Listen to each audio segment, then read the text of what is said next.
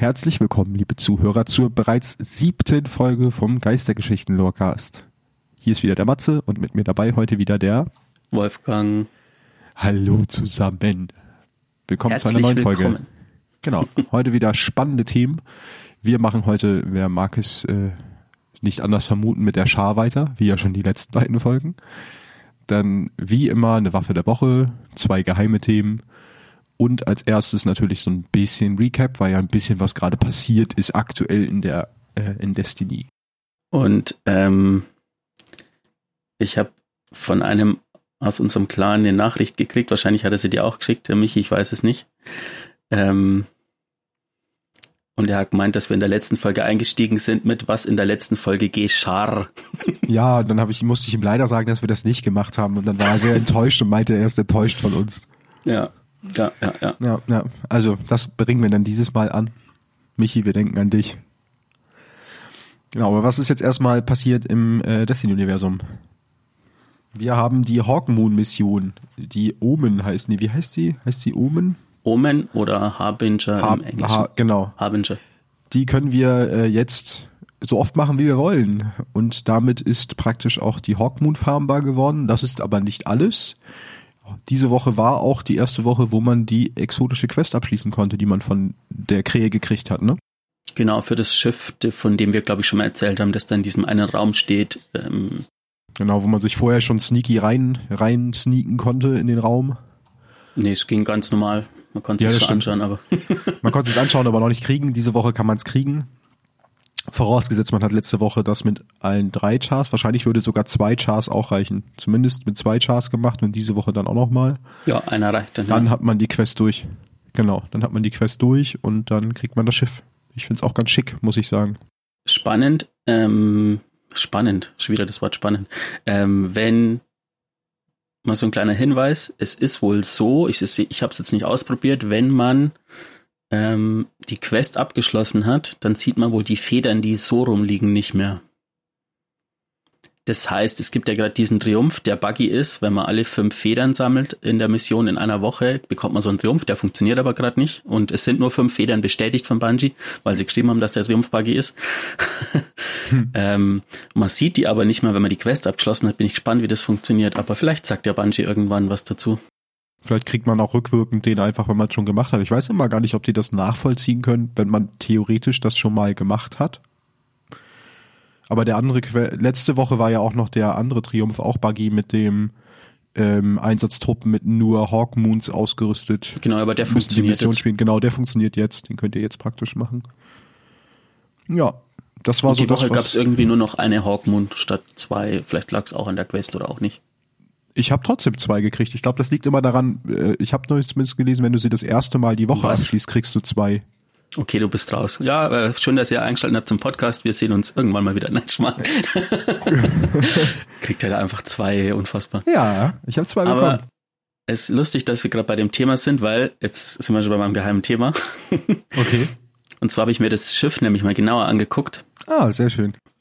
Ähm, das hat zum, also zum einen sehr interessanten Lore-Eintrag, den ihr euch anschauen könnt, wenn ihr auf das Schiff in die Detailansicht geht und dann den Lore-Knopf drückt. Ich weiß gerade nicht, welcher Knopf das ist. Ich Ähm, auch nicht. Ich glaube Tab. Kann das Tab sein? Nee, Tab kann nicht sein. Ich weiß es nicht. Aber mein geheimes Thema ist nicht das Schiff selber. Das ist nur so ein halbes, das leitet dann über. Aber das werdet ihr gleich merken.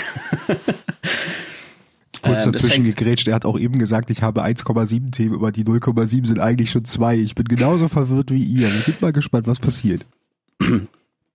Mathe im Destiny-Universum ist mein geheimes Thema. Nein, ähm, der strahlende Sperber, wie er im Deutschen heißt, ist das Schiff. Und es fängt damit an, schau mal ganz interessant, ich lese mal vor, ähm, mit einer, einem Zitat von Amanda Holiday.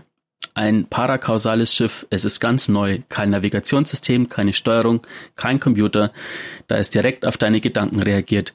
Es hat nicht viel zum Basteln unter der Haube, weil es genau genommen keine Haube hat. Aha. Mhm. Das fliege ich mit meinen Gedanken. Ja, genau. Alles klar.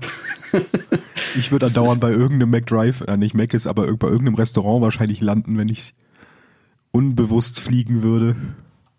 so, wir müssen jetzt dahin. Und dann biegt er so ab zum Space McDonalds, genau. Ich hab Hunger. Ich hätte gern einmal ein McShar, bitte. Ähm, Oh. Freiheit ist eine Kette, die Wahl zu haben ein Gefängnis. Du siehst ihn und er wünscht sich nichts anderes als eine Bestätigung dieser Aussage, aber dazu müsstest du etwas weitaus Schlimmeres heraufbeschwören als Rechtfertigung. Du spürst in deinem Innern, wie seine Hand nach deinem Herzen greift, damit er es für sich herausreißen kann. Du weißt um den Schmerz, den er verursachen wird. In einem letzten Aufbäumen zerreißt du deine Fesseln mit der Kraft, die du all die Zeit über gesammelt hast. Physische Ketten bersten, aber die Ketten der Kausalität sind nicht so leicht zu sprengen, auch nicht für dich. Du siehst ihn und er ist zufrieden. Dann ist er fort. Dein trotziger Schrei verhallt in der Unendlichkeit. Du weißt, sie werden zusehen. Es ist nur eine Frage der Zeit. Was denkst du, wenn du das hörst, Matze? Interessanterweise habe ich gerade beim zweiten Teil an Maikas Traum gedacht, wo er immer weiter ins Universum springt. Keine Ahnung, wie ich drauf kam. Ähm, ich bin verwirrt, weil irgendwie dachte ich erst, er ist der Reisende. Weil wir ja eigentlich irgendwie zumindest so halb mitbekommen haben, dass das das Schiff des Reisenden ist. Mhm. Aber wenn ich, wenn es der Reisende wäre, wird er hier gerade sehr negativ dargestellt. Ich glaube tatsächlich, dass das aus Sicht des Reisenden geschrieben ist Okay. und du siehst ihn, also der ihn ist Dominus Gall, wie er quasi vor dem Reisenden schwebt. Ah, das heißt praktisch, die Story erzählt er da. Und die, die, das Zerreißen der Fesseln ist quasi der Käfig, den die, den die ja, Rotlegion gebaut hat. ne? Und Ja. der Reisende ist quasi in dem Punkt am überlegen, was mache ich jetzt? Äh, zerstöre ich Dominus Gall und weiß durch diesen, durch dieses Aufbäumen, durch diese Druckwelle, die dann entsteht, äh, ziehe ich die Aufmerksamkeit der Dunkelheit um mich oder äh, auf uns alle oder, oder nicht, sozusagen. Ah. Ich meine, was er ja, obwohl wir spoilern nicht, wir reden irgendwann auch nochmal über die Geschichte der Kabale, dementsprechend wollen wir da gar nicht zu deep reingehen. Ich meine, die meisten werden sie kennen, wenn sie ihr Destiny 2 normal gespielt habt ohne DLC, dann äh, war das ja Story-Inhalt. Das ist ein Teil der Lore, die da in dem Schiff ist. Das ist schon mal Ach krass. Ja, der zweite Teil ist aus Sicht von der Person geschrieben, um die es tatsächlich in meinem geheimen Thema geht. Deshalb ist das alles so ein bisschen verschwurbelt. Und zwar aus der Sicht vom Sprecher, wenn du noch großartige Erinnerungen an, an den hast. Ähm, das kann jetzt, ja, ich würde es jetzt auch einfach mal vorlesen und dann noch kurz was zum Sprecher sagen. Ich bin der letzte Sprecher. In den langen Jahren, oh Moment, bevor ich es vorlese, ähm, das klingt manchmal ein bisschen komisch. Es gibt Stellen in dem Lore-Text, die durch zwei Klammern abgetrennt sind. Äh, vielleicht hört ihr das ein bisschen raus. Ich kann natürlich, äh, ne, ich werde es nicht sagen, äh, hört sich einfach an. Und ich sag danach was dazu. Aber falls es komisch klingt, es liegt daran, dass da so ein Einschub kommt sozusagen. Ich bin der letzte Sprecher. In den langen Jahren, für die ich diesen Titel innen hatte, inne hatte, hatte ich stets die Hoffnung, dass meine Ordensbrüder irgendwo in dieser oder einer anderen Welt verweilten. Aber ebenso wie mein Titel ist mir diese Hoffnung genommen worden. Ich schreibe die Gedanken, diese Gedanken am Vorabend meines vielleicht letzten Tages nieder in einem, kalt, in einem kalten Gefängnisgemäuer. Dunkel und beengend. Nicht in meinem Privatgemach. Es sind meine letzten Worte und vielleicht meine wichtigsten. Mein Entführer giert nach Wissen, Verständnis, einer Klarheit, die der Reisende selbst mir nicht gewährt hat. Er versteht nicht, wie schwierig es ist zu kommunizieren. Und es ist ihm auch egal. Er nimmt lieber, anstatt darauf zu warten, dass ihm gegeben wird. Er sagt mir, ich solle den Reisenden dazu bringen, ihn zu sehen und mit ihm zu sprechen. Aber er versteht nicht. Ich kann den Reisenden zu gar nichts bringen. Ich kann nur zuhören und wiedergeben. Aber er will nicht auf mich, auf die Warnungen hören. Er will nicht glauben, dass er, bald nur noch Erinnerung ist, scheitern wird. Ich habe es gesehen. Ich habe so viele Dinge gesehen. Bevor der Reisende in Fesseln gelegt wurde, rief er mir zu. Er zeigte mir eine zerbrochene Maske an den Bruchstellen mit Gold repariert. Alles, was ich sehen musste, der Lohn für den lebenslangen Dienst. Ich muss nicht mehr Angst haben, der Sprecher sein. Niemand braucht noch Furcht, diese Zeit ist vorbei, unser Eins, unseren Orden. Die Zeit wird, wird kommen, da wir eine Wahl treffen müssen, da der Reisende frei spricht, und diejenigen, die zuhören, werden wissen, welche Gefahr uns bevorsteht, und diejenigen, die wissen, werden zuhören. Sie sind keine Vergessenen, Sprecher, denn unsere Zeit ist vorbei. Ein neues Zeitalter bricht an und ich wünschte, ich könnte es erleben. Ich bin der letzte Sprecher und in mir ist Frieden. Ihr solltet jetzt den ich Blick muss, von Matze sehen. ich muss dazu sagen, was mir dabei wieder auffällt, ist, wie lange diese Kabal-Story eigentlich her ist. Und ich weiß gar nicht, die kannst du ja bestimmt auch nochmal nachholen, oder? Die Hauptstory von Destiny über diesen komischen Quest-Automaten? Nee, die ist weg. Ach, die ist weg. Genau. Ach ja, klar, logisch. Macht ja auch Sinn. Schade eigentlich, weil ich hätte gedacht, so gerade vor der neuen äh, Season, ja. wo es ja vielleicht auch nochmal wieder irgendwann mit Kabal weitergeht, weil das wirkt ja alles so, ne? Wir haben jetzt schon wieder viele Indizien wieder zurück auf Kabal-Story. Ja, das ist halt jetzt quasi schon ein Opfer, der, die, die Geschichte dreht sich halt weiter. Äh, im, ja. Der, ja. ja, genau, der Sprecher. Wer ist eigentlich der Sprecher? Und was hat der Kurzer Fun Fact dazu. Auf der Suche nach einem geheimen Thema bin ich auch über den Sprecher gestolpert, letzte Woche. Hab mich aber dagegen entschieden, ihn zu nehmen, weil ich mir dachte so, ja nee, da muss ich ja viel zu viel noch Background mit einbauen, lassen wir mal. Ich habe mich dazu entschieden, weil ähm, es gerade so ein bisschen spekuliert wird in diesen ganzen, bei den ganzen Lore-interessierten Leuten, äh, zum Beispiel in, in, in Reddit, in diesem Lore-Subreddit, ähm, dass die Krähe mit zu einer Art Sprecher werden könnte für den Reisenden, weil der, so wie, wie der Reisende mit der Krähe kommuniziert, er bis jetzt schon länger mit keiner mehr kommuniziert hat, also so direkt oder mhm. mit uns sozusagen. Ähm, genau. Wer ist der Sprecher? Der Sprecher ist ähm, war oder war sehr alt. Das ist äh, von den Ursprüngen, also aus dem dunklen Zeitalter, aus den Ursprüngen der Stadt. Man sieht in so einem Trailer, wie er quasi unter dem Reisenden predigt sozusagen vor so einem Lagerfeuer, ähm, als die Stadt noch gar nicht entstanden ist. Der ist äh, der letzte Sprecher. Die Sprecher, die es davor gab, konnten im goldenen Zeitalter mit dem Reisenden kommunizieren mit der Maske, die er hat. Und die Maske ähm, erwähnt er ja auch in dem Lore-Text. Das ist die Maske, die zerbrochen ist. Man sieht in der Hauptstory von Destiny, also in der, in der Rotlegion-Kampagne, wie Domino Skull, der Bösewicht sozusagen, für die Leute, die es nicht kennen, den Sprecher gefangen nimmt. Und am Schluss, ähm, weiß gar nicht, ist es Domino Skull oder ist es der andere, der die Maske quasi zertritt? Oh, und da sieht man quasi, wie, wie die Maske zerbricht. Und mit der Maske konnte man quasi mit dem Reisenden kommunizieren zu einem gewissen Grad. Also nicht, hey, wie geht's dir? Und der Reisende sagt gut, sondern halt man, man hat so ein bisschen das. Das war eher wie so eine Antenne, ne? dass man ein ja, bisschen mehr genau. wahrnehmen konnte, was er, was er so aussendet. Genau. Und das ist schon der erste Punkt, den ich interessant fand an der Sache, weil ähm, er zeigte mir eine zerbrochene Maske an den Bruchstellen mit Gold repariert. Eigentlich sagt, Entschuldigung, er zeigte mir alles, was ich sehen musste, ist der Satz, den der Sprecher sagt und der Reisende, also ich gehe davon aus, dass das Einschiebe vom Reisenden sind, eine zerbrochene Maske an den Bruchstellen mit Gold repariert. Das ist quasi so ein Einschub. Das heißt, die Maske vom Sprecher wird repariert werden. Oder Ach so. Ah, deswegen kommst du auch darauf, dass praktisch dann das äh, Crow kriegen könnte, sozusagen. Ein ja. Indiz. Zumindest ein Indiz, dass es vielleicht dadurch einen neuen Sprecher geben kann in näherer Zukunft. Hm. Ähm, der Sprecher ist in der in Destiny 1 einer der Hauptansprechpartner für unseren Hüter, der uns hin und wieder auf Quests schickt, wie zum Beispiel auf den Mond. Das hat mal letzte letzte Folge gehabt mit der Schar, die zum Beispiel versucht, aus einem Stück vom Reisenden das Licht zu entziehen am Mond. Und das ist eine Mission, wo der Reisende, äh, der Sprecher uns hinschickt sozusagen. Ähm, der Sprecher sagt auch, bevor er Dominus Gall quasi mh, hm, die Stirn bietet und sagt, er soll sich ähm, töten, sagt er ihm, ähm, also Dominus Gall in, ähm, ah, wow, ich bin heute super in der Aussprache. Ähm, Dominus Goll versucht quasi vom Sprecher zu erfahren, wie er das Licht bekommt, also wie die Hüter das Licht bekommen vom Reisenden, was er dafür machen muss.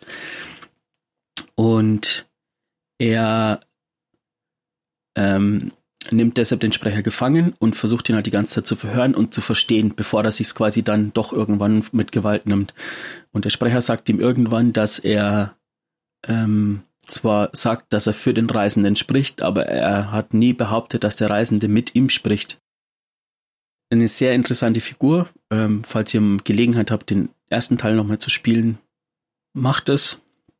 In der Hauptkampagne oder Destiny 2 ist er ja leider weg, aber vielleicht kommt ja noch mal irgendwas, was eben vielleicht dieser Artikel zeigt, was sonst würde das mit dem Sprecher ja nicht kommen. Und ähm, vielleicht aber auch nicht, weil der zweite ähm, die, die zweite Richtung, die man aus dem Lore-Eintrag gehen kann, ist, dass quasi kein Sprecher mehr nötig ist, weil der Reisende direkt mit jedem kommuniziert, der willig ist, ihn zu verstehen, sozusagen. Seitdem er wieder erwacht ist, sozusagen, ne? Mhm. dass er dann dadurch keinen Sprecher mehr braucht. Ja. Genau. Das ist natürlich auch eine Variante, das stimmt. Gut. Vielleicht, also ich denke mal, dass wir ihn irgendwann im Zuge auch nochmal der Rotlegion, wenn wir da nochmal irgendwann drüber sprechen, ähm, auch ja. nochmal wieder hören werden. Was aber ja tatsächlich, was ich äh, jetzt gerade erst merke, nachdem ich kurz auf meinen Spickzettel gucke, weil wir, nachdem du ja mit, mit deinem Thema durch bist, gleich weitermachen mit der Schargeschichte, passt das ja perfekt wieder rein, mhm. weil die Schargeschichte fängt ja eigentlich genau in dem Zeitpunkt an, nämlich mit dem Roten Krieg. Aber dazu erstmal, was letzte Folge geschah. wir haben letzte Folge aufgehört, ähm, und zwar mit Destiny 1 Ende wo die Devil Splicer während der Siva-Krise an den Schar Experimente durchgeführt haben. Das war der letzte Punkt, den ich aufgeschrieben habe. Und da haben wir praktisch einen Cut gemacht und haben gesagt, okay, nächste Folge fangen wir an mit Destiny 2, also mit dem aktuellen Game. Wir können euch gleich sagen, es gibt noch eine Folge mit den Char, ähm, weil alleine nur Destiny 2 komplett abzubilden, dann würden wir hier drei Stunden sitzen. Mhm. Deswegen haben wir uns heute einen Zeitpunkt rausgesucht, wo wir beide gemeinten, der ist ganz gut. Ihr werdet nachher merken, wo der ist, ähm, wo wir dann wieder einen Cut machen und dann nächste Folge weitersprechen. Fangen wir aber erstmal an mit dem Roten Krieg, weil da geht's los in Destiny 2 in der Hauptkampagne. Dazu, ich habe es jetzt so geschrieben, dass ich tatsächlich die Rotlegion sehr sporadisch nur so, so viel wie es sein musste reingenommen habe, damit wir nicht zu viel über die erzählen, weil die kann man auch nochmal als eigenes Thema behandeln. Die Schar bleibt durch die Ereignisse der Invasion von Dominus Skull aktiv. Ähm, sie schafft es, den Saturnmond Titan zu befallen und kämpft dort gegen sowohl die Vorhut als auch die Gefallenen. Und dann habe ich so einen interessanten Sidefact. Ich habe noch nicht genau rausgefunden, inwiefern sie sich verändern. Ich habe noch äh, gefunden, während des Krieges verwandeln sich die Augen der Schar. Aber zu was sie sich ver verwandeln, stand dort nicht. Das habe ich irgendwie dann es stand ja. einfach so als, als Randnotiz dabei und ich dachte mir so, okay, interessante Randnotiz, aber es wäre ja auch zu wissen, gut zu wissen, wie sie sich verwandeln. Das habe ich nicht rausgefunden. Das höre ich gerade das erste Mal. ja.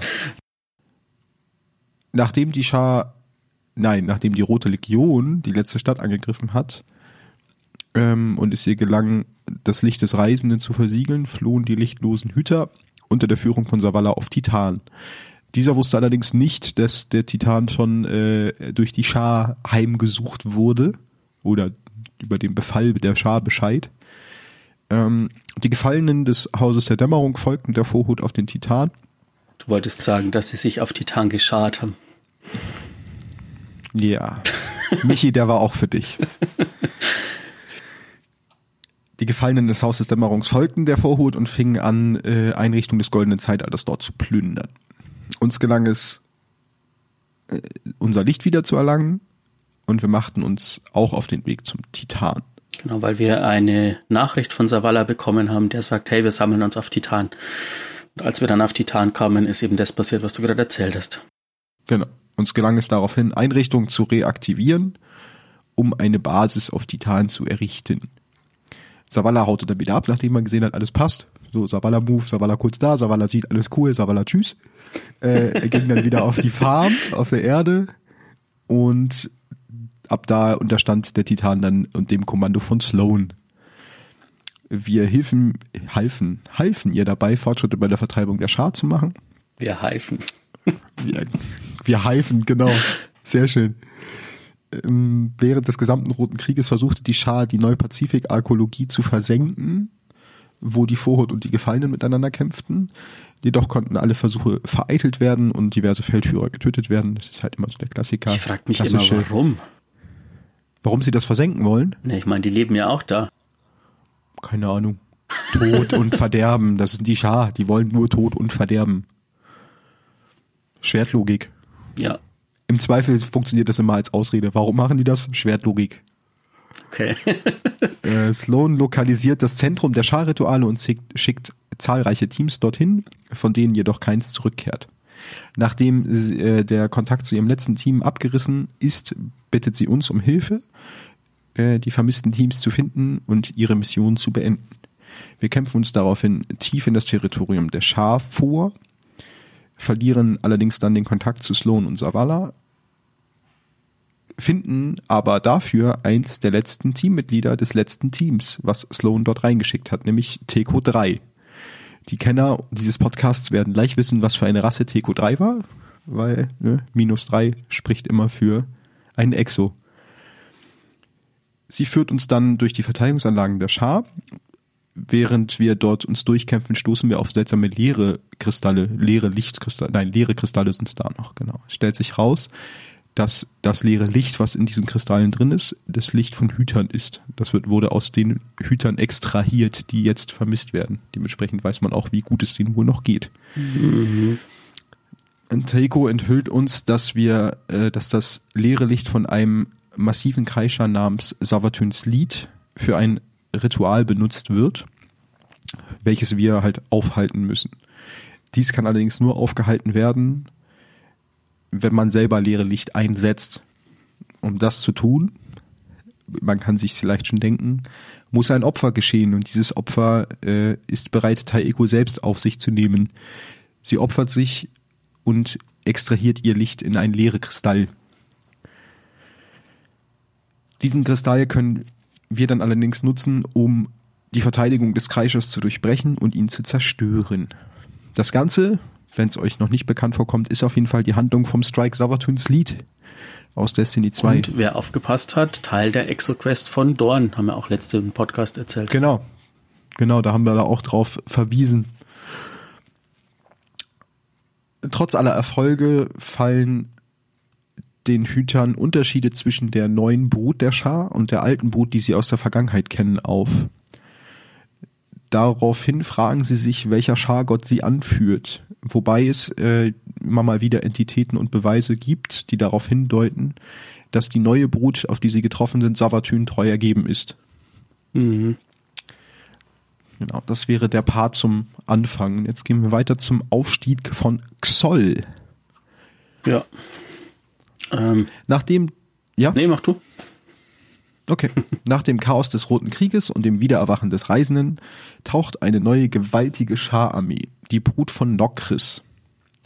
Ich habe sie einfach nur deutsch übersetzt. Äh, Im Englischen heißt sie Grasp of Nokris. Ich weiß gar nicht, ob sie im Spiel dann auch Brut von Nokris heißt und ob sie einen anderen Namen hat. Ähm, die hat im Hellersbecken auf dem Mars geschlummert und äh, ist jetzt sozusagen aktiv geworden. Ihr Ziel ist die Zerstörung des Kriegssatelliten Rasputin, den wir ja auch schon mehrmals jetzt äh, in diesem Podcast hatten. Die Armee wird vom Wurmgott Xoll und seinem Herold Nokris angeführt. Auch hier schließt sich wieder Zoll der Bogen, ja. genau, zum, zum Anfang von der Geschichte der Schar. Zum Anfang, wo wir auch über die Wurmgötter gesprochen haben, da war ja Xoll einer von ihnen. Nokris selbst ist dabei ein verstoßener, ein, ich habe ihn als mysteriösen, verstoßenen Sohn von Oryx gefunden. Also seine Beschreibung. Ja, es war immer so ein bisschen der ungeliebte Sohn, würde ich sagen. Weil er einfach Okay, vielleicht sich auch ändern in wir das Richtung, mysteriös in ungeliebt. Das kommt gleich noch. Genau. Warum, warum er ganz ein bisschen ungeliebt war, habe ich auch noch rausgeschrieben. Er wurde nämlich verbannt, weil er die Schwerlogik durch Nekromantie verletzt hatte.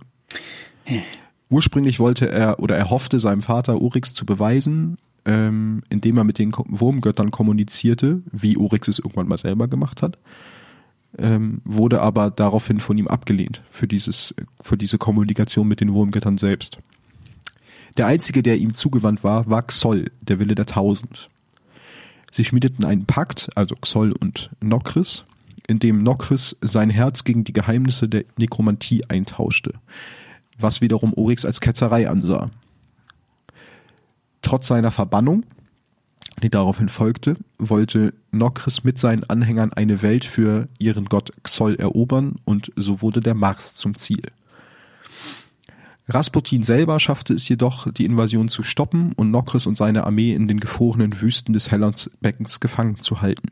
Sie blieben für Jahrhunderte dort, bis die Rückkehr des Lichts ihr Gefängnis auflöste. Nun befreit wollen die Kräfte von Xoll ihre Eroberung fortsetzen. Deswegen auch klar, warum sie dann äh, so dahinterher sind, den äh, Rasputin zu zerstören, weil der dafür verantwortlich ist, dass sie da ewig lange feststeckten.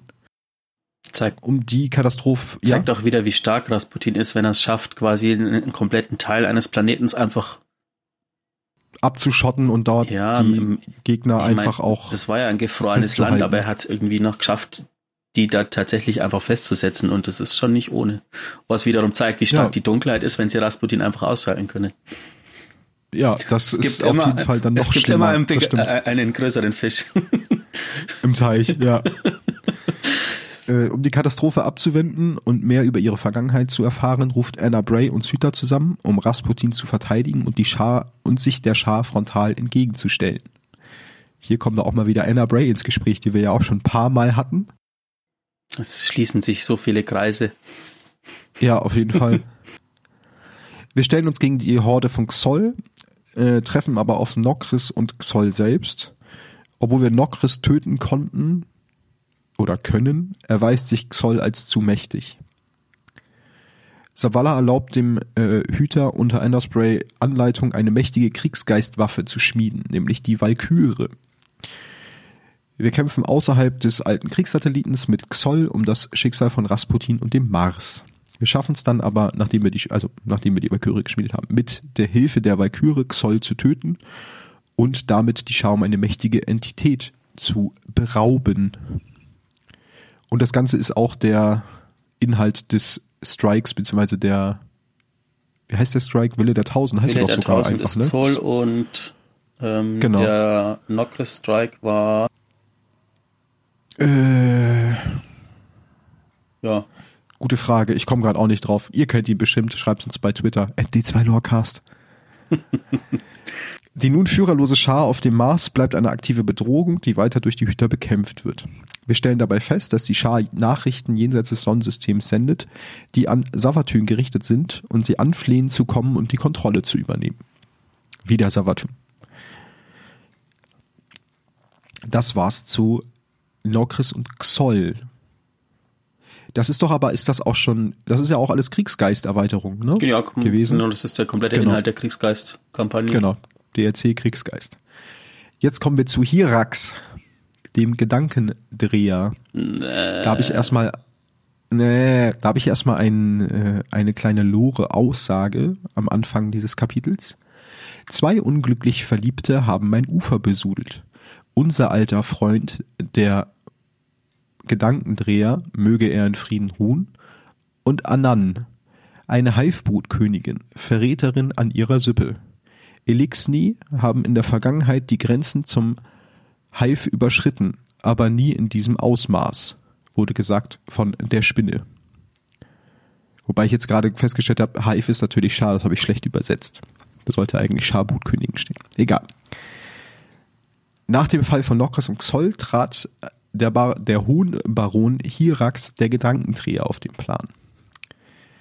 Er entwickelte eine Faszination für die Schar und ihre Kräfte und es gelang ihm irgendwie die Kontrolle über eine große Scharbrut in der Wirrbucht zu übernehmen.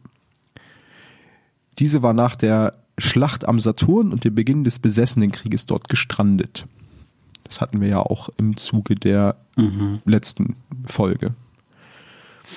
Hirax war zudem in der Lage, aus dem Tod seiner Feinde, Feinde insbesondere dem Tod von Kate Six, sein eigenes aufsteigendes Reich zu erschaffen.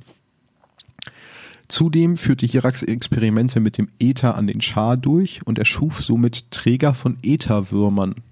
Ähm, was du gerade gesagt hast, muss ich gerade an diese eine, ähm, das ist glaube ich in der Story, einen Moment denken, wo man eben auf den Gedankendreher trifft und Mhm. eben in die, das glaube ich, erzählst du auch gleich, die Aszendentenebene kommt und, und sich unser Geist wundert, wie es der Gedankendreher geschafft hat, so eine große Aszendentenebene zu bekommen oder so eine große Thronwelt sozusagen durch die, durch die Schwertlogik. Ja.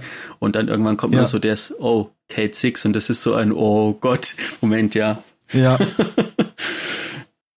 äh, wo war ich da? Der Aufstieg des Gedankenträgers wurde jedoch gestoppt, als wir Hirax und, den, und die hohen Barone suchen, um uns an den Tod von Kate zu rächen.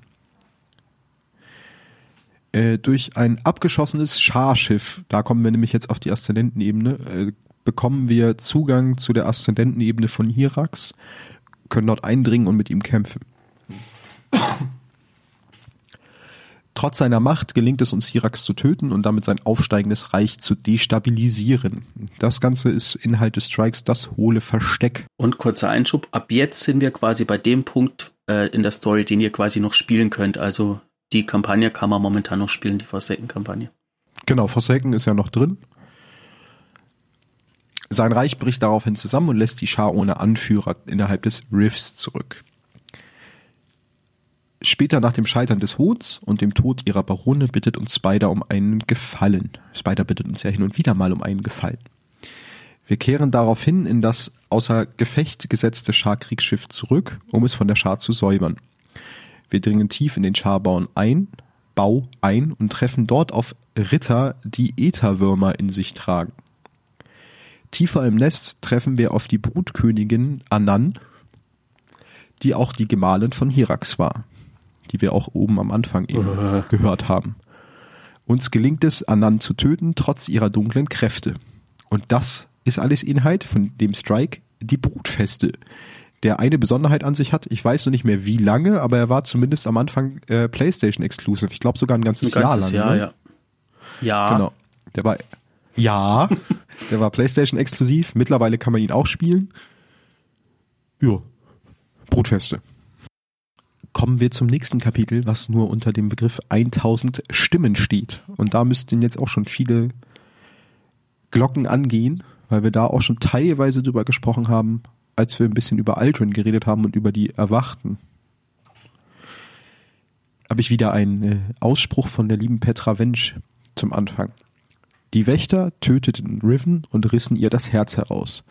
Aber Ahamkara transzendieren den Tod. Sie können Wünsche in Realität verwandeln, selbst wenn sie nur noch Knochen und Staub sind. Ich hätte wissen müssen, dass Riven einen letzten Wunsch erfüllen würde, einen letzten Fluch. Jetzt wurde die Stadt der Träume eingenommen. Ich öffnete die Tore. Ich befahl den Angriff. Ich hätte es wissen müssen. Das ist ein interessanter, das interessantes Detail versteckt. Da steht, äh, sie sagt ja, wenn sie nur noch Knochen und Staub sind. Ähm, wir wissen, dass äh, Eris Morn ein Ahamkara-Stück immer mit sich führt. Es gibt äh, Exorüstungen, die aus Ahamkara-Teilen bestehen. Hm. mhm. Ein netter äh, Side-Fact. Die Hexenkönigin Sabatun operiert weiterhin im Schatten, aber dank ihrer möglichen Nutzung von Kira, dem besessenen Wechsgeist, äh, erlangt sie die fast vollständige Kontrolle über die Besessenen. Savatyn hatte mit den Besessenen große Pläne für die erwachte träumende Stadt. Innerhalb der träumenden Stadt wurde Ahamkara Riven, die tausendstimmige, ebenfalls zu einer Besessenen und zu Savatyns nützlichster Verbündeten. Riven orchestrierte den Amoklauf des Hohen über das Schiff, äh, über das Riff, über das Schiff, einschließlich der Ermordung von Kate Six. Ihr eigentlicher Plan war es jedoch, das Tor zur träumenden Stadt zu öffnen, mit Hil Hilfe von Aldrin Soff als ihre Marionette. Das hatten wir, glaube ich, auch im äh, Zuge damals mal kurz angesprochen, dass das alles so ein bisschen inszeniert war. Dazu korrumpiert sie Aldrin Soff in Gestalt seiner Schwester Mara Soff, bis er das sammelte, was zum Öffnen notwendig war. Eine Kombination aus Licht und Dunkelheit.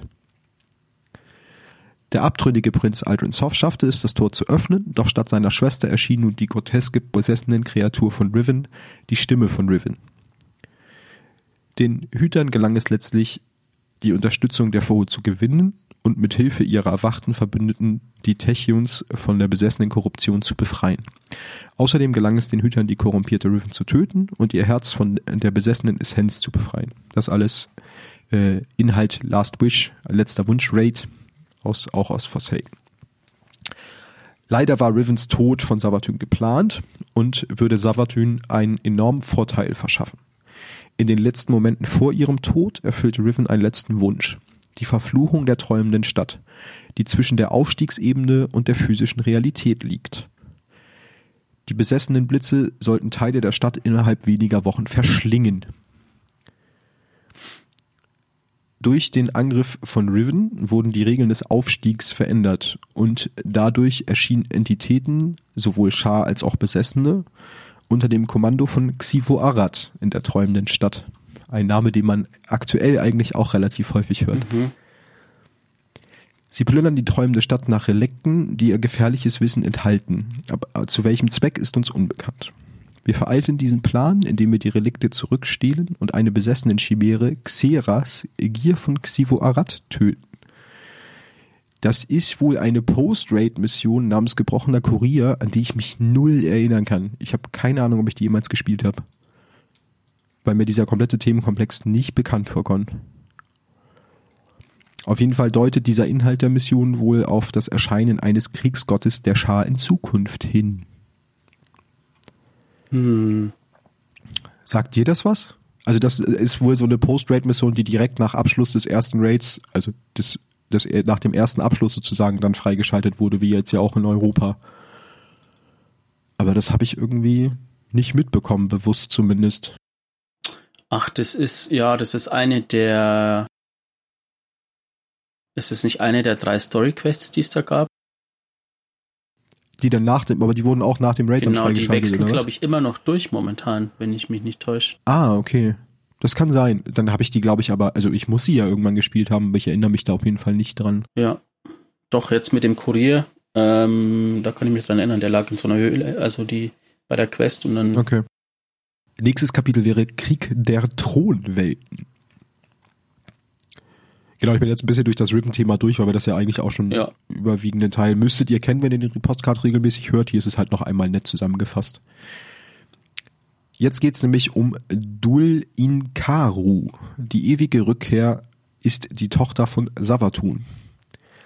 Sie nutzt den besessenen Fluch auf der träumenden Stadt, um ihr den Plan ihrer Mutter in den Verteiler einzudringen. Was ja der Verteiler, kurzer Recap, war ja der Ursprungsort der Erwachten. Ähm, und die göttliche Kraft zu stehlen dort voranzutreiben. Sie nutzt Eulis Eloisia, sie, Eloisinia, so, die korrumpierte Thronwelt als Aufmarschgebiet und führte mit Hilfe der Besessenen und Schartruppen ihre Tante Xivo Arad einen nicht enden wollenden Kampf gegen die Erwachten unter der Führung von Petra Wensch. Königin Marasov rief uns zur Hilfe und nach zwei Wochen des Kampfes öffnete sich unter dem blinden Quell ein Riss nach Eloisinia. Jetzt kann ich es aussprechen fließend. Dieser gab uns Hütern die Chance, Dul Inkaru zu töten. Leider, wie auch schon bei Riven, gehörte das alles zum Plan von Savatyn. Die träumende Stadt kehrte nach Dul Inkarus Tod zurück in den Zustand, in dem sie sich bei der Entsiegelung befunden hat. Sie durchlief, durchlief erneut denselben Prozess, wurde durch die Besessenen korrumpiert und dies gipfelte im erneuten Kampf gegen Dul Inkaru und dem Hüter. Diese Zeitschleife wurde von Kira geschaffen und dient Savatun auf zwei Wegen. Zum einen wird für sie stetig Tribut gesammelt durch den andauernden Kampf und die Gewalt unter den und in, äh, durch die durch die und ihre Untergebenen ausgeführt wird. Und zum anderen sind wir so ein bisschen im Zugzwang, weil entweder ähm, kämpfen wir immer wieder gegen Dul Inkaru, strecken sie immer wieder nieder und sorgen dafür, dass die Zeitschleife von neuem beginnt, oder wir weigern uns, sie zu töten und erlauben ihr somit die Mission zu erfüllen, was wir halt auch nicht zulassen können. Das heißt, eigentlich haben wir keine Wahl, Ja. was sehr perfide von äh, Savatyn wieder eingefädelt ist, weil wir haben keine Wahl, wir müssen diese Zeitschleife am Leben erhalten, aber dadurch wird Savatyn halt eigentlich auch immer mächtiger. Ja. Das Ganze ist, glaube ich, eine der Lieblingsbeschäftigungen von Wally, wo das stattfindet, nämlich der zerbrochene Thron. Ach, was. Wie oft hast du den gemacht? ja, noch nicht so oft. Noch nicht so oft. Ja, ja. Nee, nur. Ich weiß auf jeden Fall, dass du den sehr gerne Ja, magst. schon. Es war der erste Dungeon im Spiel. Ähm, diese Zeitschleife hat sich auch dadurch ausgezeichnet, dass man den zerbrochenen Thron früher ursprünglich immer nur in der dritten Fluchwoche spielen konnte. Ähm, mittlerweile kann man ständig spielen. Hm. Ich habe den zerbrochenen Thron nur 24 Mal oder so gemacht. Ja, das ist ja fast nix. Ja. Aber es ist eigentlich auch krass, dass es so der erste Dungeon war. ne? Ich meine, das hat jetzt letztendlich dazu geführt, dass wir jetzt auch noch zwei weitere Dungeon im Spiel haben, was ja eigentlich Ist, ein guter Umstand ist. ähm, ja, ist auch nach wie vor ein sehr guter Dungeon und er wird auch wieder relevant, weil durch dieses leidliche Thema Sunsetting kommen ja ähm, und weil die Waffen, die es momentan in der Drummond-Stadt gibt, ja moment nicht ähm, relevant sind, ähm, führen sie die wieder ein in der nächsten Season und du kannst Waffen mit anderen Perk-Kombinationen im zerbrochenen Thron dir ah. erfahren, ergrinden. ergrinden. Genau. Sehr schön. Aber das finde ich eigentlich gut, dass sie dann zumindest dafür sorgen, dass man wieder irgendeinen Anreiz hat, da reinzugehen, weil momentan ja. bin ich da halt nicht. Also ich bin halt nie in der träumenden Stadt, warum auch. Die ist ja momentan irgendwie eher nebensächlich. Nächstes Kapitel Tod des Waffenmeisters. Im verlorenen Sektor Methanflasch. Ich habe die deutsche Übersetzung nicht gefunden. Ich glaube, er heißt genauso im Deutschen. Ich behaupte es einfach, dass er auch Methanflasch heißt. Auf Titan wurde ein Diener von Xioa, der Unverheirateten, die wir schon kennen aus der Dawn-Geschichte, habe ich mir dazu geschrieben. Das ist nämlich ähm, die Hexe, auf die Razel Azir traf und ihren Rittergemahl tötete. Genau. Er wurde von einem Hüter gefunden, der vom Vagabunden dorthin geschickt wurde, um auf ein seltsames, um ein seltsames Ritual durchzuführen und wies ein seltsames Einschlussloch in seinem Helm auf. Der Vagabund weist uns darauf hin, unser Licht zu besudeln und dann den Waffenmeister zu besiegen, der neue Waffen des Leids erschafft. Wir verfolgen den Waffenmeister, der Enka den Gesalbten heißt, bis zum Hellrise Canyon in der Wirrbucht, wo wir uns ihm stellen. Das Ganze ist Inhalt der Das Gespräch Mission, aber da erzähle ich nachher mehr drüber. Weil das jetzt weiter zu erzählen würde ein bisschen in ein anderes Thema rein äh, wo wir erst gleich drauf kommen. Deswegen machen wir weiter mit, den mit dem Zorn des Kummers. Savatun macht wie immer das, was sie immer macht. Sie versucht, in den Verteiler einzudringen. Das ist so, Savatun will nicht die Weltherrschaft, sondern Savatun will den Verteiler. Sie verfolgte, äh, warte, jetzt muss ich kurz gucken. Ich glaube sogar, du musst es mit Zorn des Leids ersetzen, weil das ist, spielt ja, glaube ich, auf den Raid an, Krone des Leids. Und das ist ja auch das englische Wrath of Sorrow. Oder Crown das of stimmt, Sorrow. Da hast du recht. Ja, dann ist es Zorn des Leids sogar. Das ist richtig. Ich habe später den, den Raid-Namen richtig übersetzt. Ich habe es nur beim Titel des Kapitels nicht richtig gemacht. Dann korrigiere ich auf Zorn des Leids. Genau, sie fand, also genau, Savatun verfolgte weiter ihre Pläne, stieß aber bald auf einen Konkurrenten in Form des exilierten Kabal-Imperators Kallus, den wir alle kennen und lieben. Äh, sie stellt ihm eine Falle, indem sie ein, das Affakt, das Affakt, ist, heute ist Sprache echt nicht, indem sie ein Artefakt namens Krone des Leids erschafft. Uh. Und im Zuge dessen das Gerücht in die Welt setzt, die Krone, die Krone, ich höre auf zu reden. Die Krone könne die Fähigkeit zu nehmen von Oryx nachahmen. Entschuldigung, aber die Krone, das ist irgendwie. Das ist super. Setzt der ganzen die Krone heute, also, von den Versprechern heute ja, echt. Super, danke, danke. Das darfst du nicht sagen. Jetzt habe ich das bei Michi immer gut.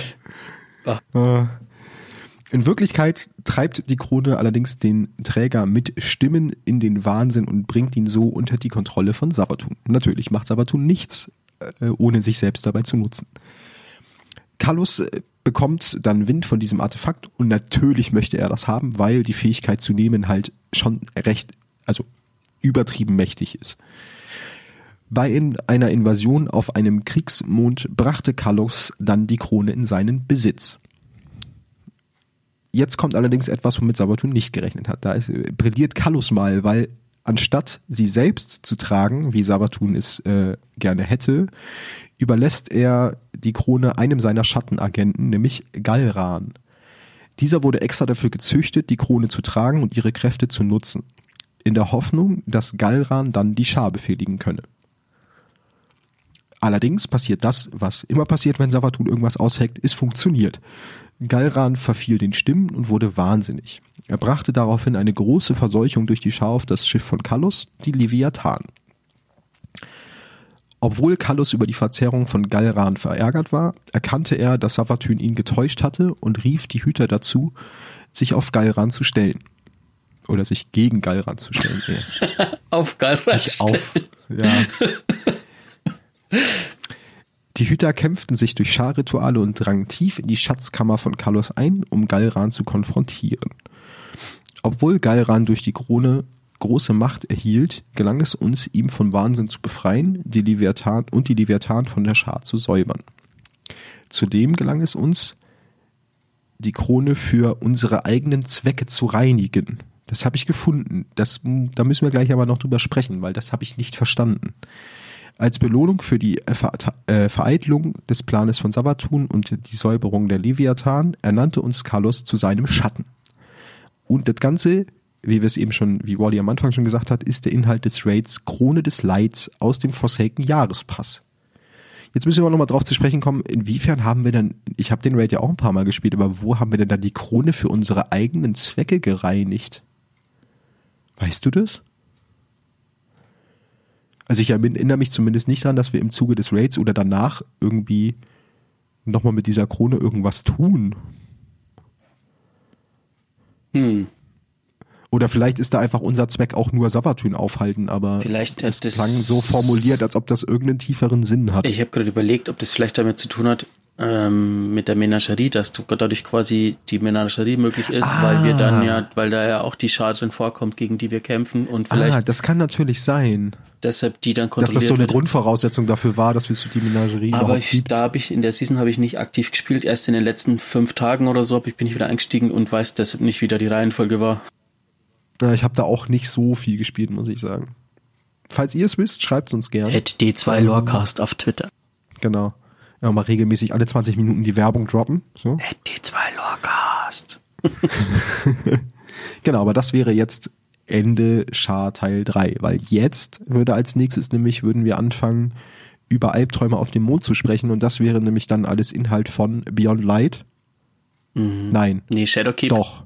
Von Shadowkeep, sorry, genau, von Shadowkeep. Und genau das hatten wir dann nämlich als Cut gesetzt, weil Shadowkeep ist so die jüngste Vergangenheit und ist alles, was die Dunkelheit angeht und so. Und das schieben wir dann alles in die nächste Episode rein. Genau. Da machen wir praktisch, wenn es klappt, von Shadowkeep bis jetzt Äh, in der, im letzten Teil. Vor allem können wir dann auch so ein bisschen den Sack zumachen, weil in zwei Wochen fängt die neue Season an und vielleicht kommt ja noch mal irgendwie so ein Abschlussevent mit der Season, wobei wir eigentlich den großen Bösen sozusagen, den hohen Zelebranten ja schon getötet haben.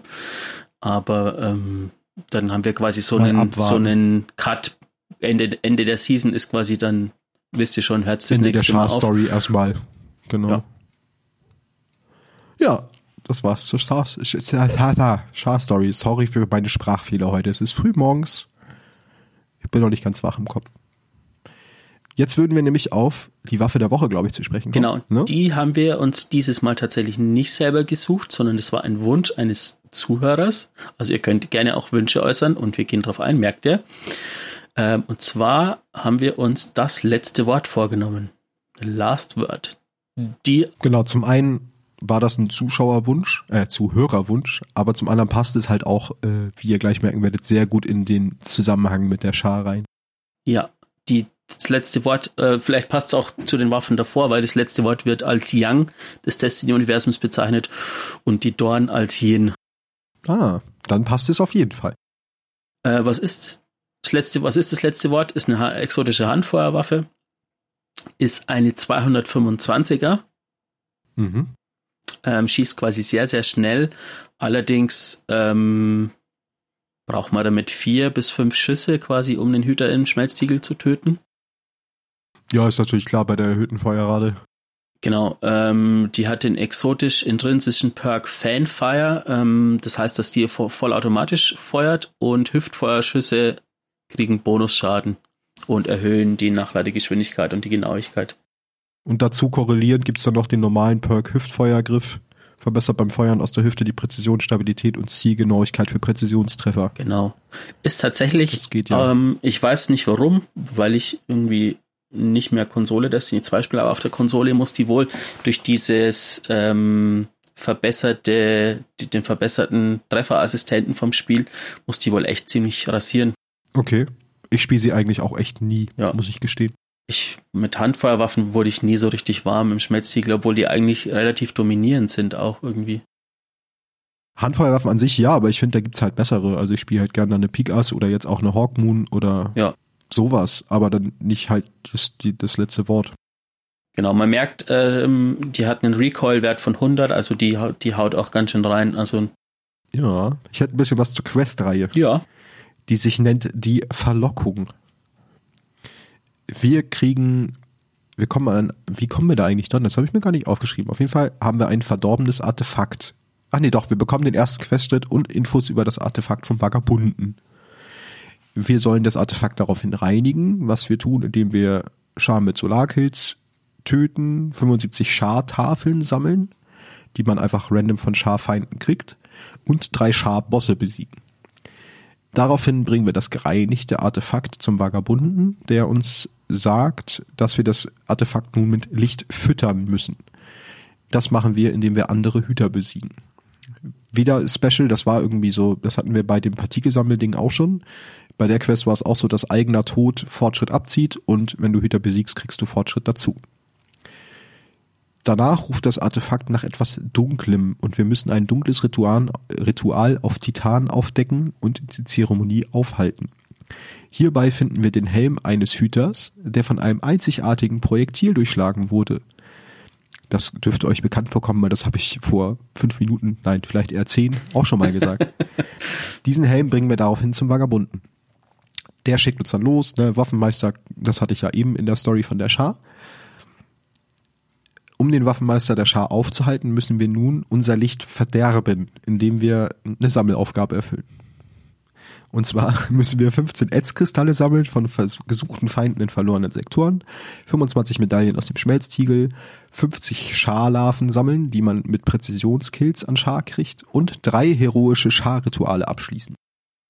Das bringen wir dann alles zum Vagabunden, um den Waffenmeister zu finden. Damit kann er praktisch einen Ortungszauber machen. Wir finden Enka, den Waffenmeister, daraufhin im Hellrise Canyon in der Wirrbucht und gehen dorthin, um ihn zur Strecke zu bringen. Und jetzt knüpfen wir da wieder an, wo wir bei der Char-Story waren.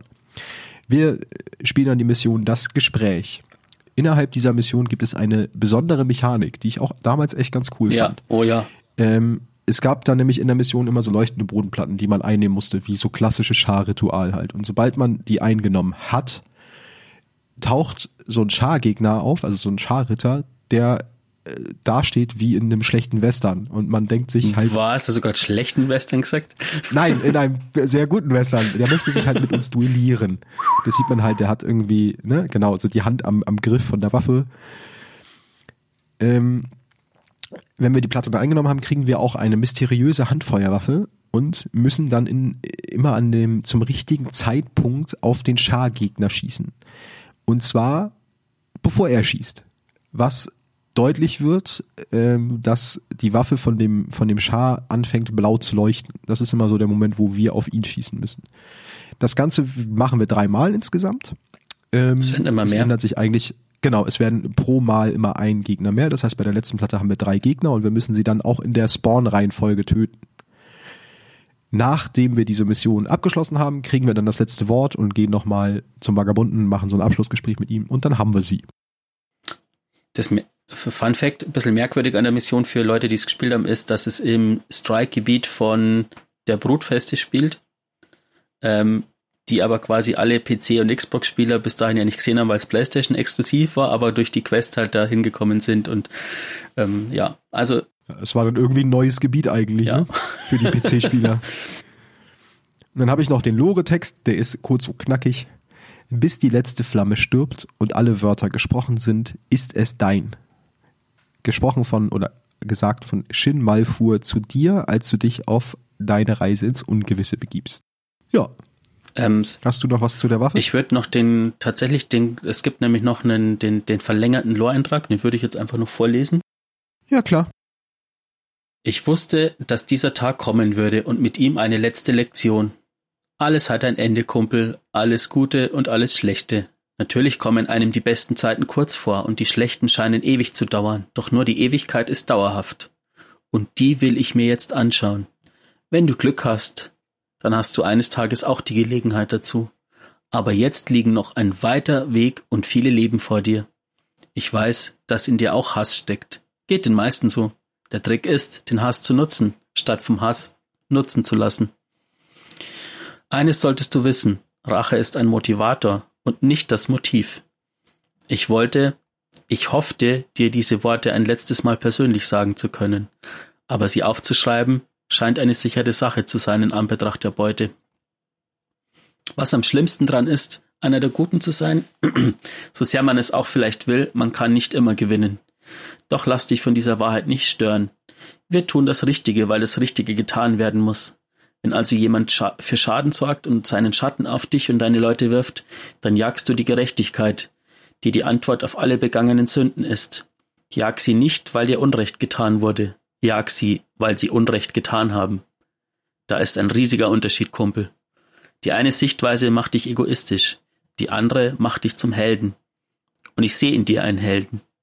Und mit dieser letzten guten Lektion hinterlasse ich dir ein Geschenk. Ich weiß, dass es sich in deinen Händen richtig anfühlt. Das Gewicht ist genau richtig und der Abzug geht leicht. Setze es ein, wie du willst. Ich weiß, du wirst es für das Richtige benutzen. Bis die letzte Flamme stirbt und alle Wörter gesprochen sind, ist es dein. Bis dahin, gute Reise, gutes Auge und gute Jagd. J. Punkt. Ein Brief an ja. Shin Malfour von seinem dritten Vater Sharon Ward, geschrieben vor Wards unglücklichen, unglückseligen Showdown mit dem berüchtigten Dredgen Yor in der Waldsenke jenseits der Bettlerschlucht.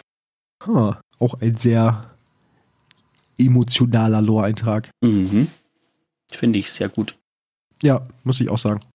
Ja, wenn ihr Wünsche habt, Waffenwünsche, schickt sie uns. Wenn es irgendwie reinpasst oder wir nichts anderes finden, was jetzt unbedingt eher passender reinpasst aufgrund der Story, nehmen wir sie auf jeden Fall immer gleich gerne. Äh, ansonsten verwursten sie wir dann an der Stelle, wo es sie dann geschichtlich vielleicht besser passt, wenn sie gerade mhm. aktuell nicht passen. Aber wir beziehen sie auf jeden Fall mal mit ein. Ja, dann hätte ich zum Abschluss auch noch mein geheimes Thema, was aber was? wirklich nur mini klein ist. Also es ist mini klein und zwar habe ich nur bin ich über ein wir sprechen ja sehr viel über Licht und Dunkelheit und im Zuge dessen über dieses Yin und Yang und über die Existenz beider und der ewige Kampf von beiden. Und ich habe mich dann eigentlich bin ich drüber gestolpert über die Form, wie uns Licht und Dunkelheit begegnen und habe dazu zwei, drei kleine Gedanken rausgefunden, die ganz interessant sind. Fangen wir mit der Dunkelheit an. Also das geheime Thema heißt die physische Form der Dunkelheit und des Lichts. Die Dunkelheit wird ja in erster Linie bei uns oder sie taucht im Destiny-Universum auf in Form der Pyramiden. Eine Pyramide ist in der oder grafisch ein Tetraeder, eine tetraedische Form, eine dreieckige Pyramide. Und äh, diese Grundform lässt Rückschlüsse auf die Philosophie der Dunkelheit ziehen. Denn Tetraeder sind die einfachst mögliche dreidimensionale Form. Es gibt keine einfachere. Und die Dunkelheit oder die Philosophie der Dunkelheit ist es, das Universum auf einen maximal vereinfachten Zustand zu reduzieren. Mhm. Man sieht Parallelen zwischen der einfachsten Form und die einfachste Form Dinge zu sehen. Zudem, das ist aber nur ein kleiner Fun-Fact aus einem anderen Lore-Forum gewesen, scheinen die Pyramiden Flächen zu haben, die zusätzlich noch dadurch, also auf die drei Archetypen des Dreiecks, was ja dann zweidimensional die einfachste Form wäre, ähm, scheinen sie diese drei Archetypen auch noch zu repräsentieren. Nämlich, sie haben auf den Pyramiden sind nochmal Dreiecke drauf, und zwar regelmäßige, was gleichseitige Dreiecke sind, gleichschenklige und rechtwinklige Dreiecke. Das sind die drei Grundformen, archetypischen Grundformen von Dreiecken. Genau, das zur Dunkelheit. Und jetzt kommen wir zum Licht. Das Licht wird ja allumfassend immer vertreten durch den Reisenden. Der Reisende ist rund, ist eine Kugel. Und die Kugel ist in der platonischen Philosophie die vollkommenste Form. Und gleichzeitig wäre sie mathematisch betrachtet, das wäre ein anderer Ansatz, ist eine Kugel eigentlich ein, ein, eine Form mit unendlich vielen Ecken. So konstruierst du ja eine Kugel. Du fängst mit einem Viereck an und machst immer mehr Ecken drauf und irgendwann hast du einen Kreis, weil du unendlich viele Ecken hast. Diese unendlichen vielen Ecken spiegeln die Vielfältigkeit des Lebens und des Universums wider. In der Philosophie des, des Reisenden und des Lichts damit kann man ganz klar auch auf grafischer Ebene oder auf, auf physischer Ebene nochmal wieder diesen Gegensatz zwischen äh, Pyramide und Kreis bzw. Licht und Dunkelheit ziehen. Was wiederum ein weiterer Punkt für das Yin und Yang der beiden Kräfte sind und den Gegensatz zwischen den beiden. Ja, das war eigentlich mein geheimes Thema. Relativ kurz. Cool, knapp. sehr cool, sehr cool. Hat sich halt ein bisschen mehr mit der grafischen Form beschäftigt, weil ich das dann doch noch einen interessanten Side-Fact fand. Wir unterhalten uns so viel über die und dann stolpert man doch nochmal über was anderes. Mir ist letztens aufgefallen, dass im Charakterbildschirm äh, im Hintergrund hinter unserem Hüter immer ein, also es ist aber kein Dreieck, sondern es ist eher eine Raute. Viereck. Ja. Äh, Ja, aber so rautenförmig dargestellt Genau. und ein Kreis quasi Zirkeln. Mhm. Und das, ich hab dachte, das ist irgendwie Licht und Dunkelheit, aber wenn du sagst, dass es ja eigentlich eher ein Dreieck ist, aber eine Raute Wobei sind die- ja quasi, Wobei die Grund, ich glaube, das, also die Pyramide selber hat ja eine quadratische Grundfläche, ne? ja, ich glaube eher rautenförmig. Genau, aber dann wäre es Wenn ja praktisch die Draufsicht ja. von oben, ja. Also, wenn mir vor, keine Ahnung, 20 Jahren je einer gesagt hätte, dass ich Geometrie nochmal braucht. Geometrie mit Geometrie die tiefgründige Lore eines Computerspiels erklärt bekomme, dann hätte ich den für verrückt erklärt. Ich auch. ja, das war's zur heutigen Folge, würde ich sagen, ne? Kleiner Genau. Ausblick aufs nächstes Mal, dann machen wir die Schar zu und gucken dann weiter. Vielleicht, ja, ich vermute von Zeitpunkt der Aufnahme her vielleicht noch kein Einstieg in die neue Season, aber vielleicht ein Vielleicht ein Ausblick, kleiner Teaser, genau. was so in This Week at Bungie oder so erwähnt wird oder so und vielleicht kann man dann ja schon mal ein bisschen, Vielleicht können wir schon Rückschlüsse ziehen auf irgendwas, ja. wie schon erwähnt, wenn ihr Themenwünsche habt, ähm, einfach anschreiben, Bei Twitter. at d2lorecast auf Twitter oder genau. Und ich wollte noch ein äh, kleines Shoutout machen an unseren äh, Clan-Leader nochmal, VDK, weil der nimmt sich nämlich tatsächlich auch nach jeder Aufnahme die Zeit und ähm, für unsere extravaganten Bilderwünsche für die Folge, wenn wir sie hochladen. Genau. ähm, ja, genau, einfach nochmal ein schön Dankeschön dran an, an ihn und ähm, auch an die vielen Rückmeldungen, die wir bis jetzt bekommen haben. Genau. Immer gerne Kritik, Lob, Wünsche, Anregungen. Schickt uns alles zu. Wir freuen uns drüber. Und dann würde ich sagen, bleibt gesund, zockt fleißig. Season ist bald zu Ende, dann kommt die neue. Mal gucken, was sie bringt. Ich bin gespannt. Und Mhm, dann auch. hören wir uns beim nächsten Mal. Bis zum nächsten Mal. Tschüss. Tschüss.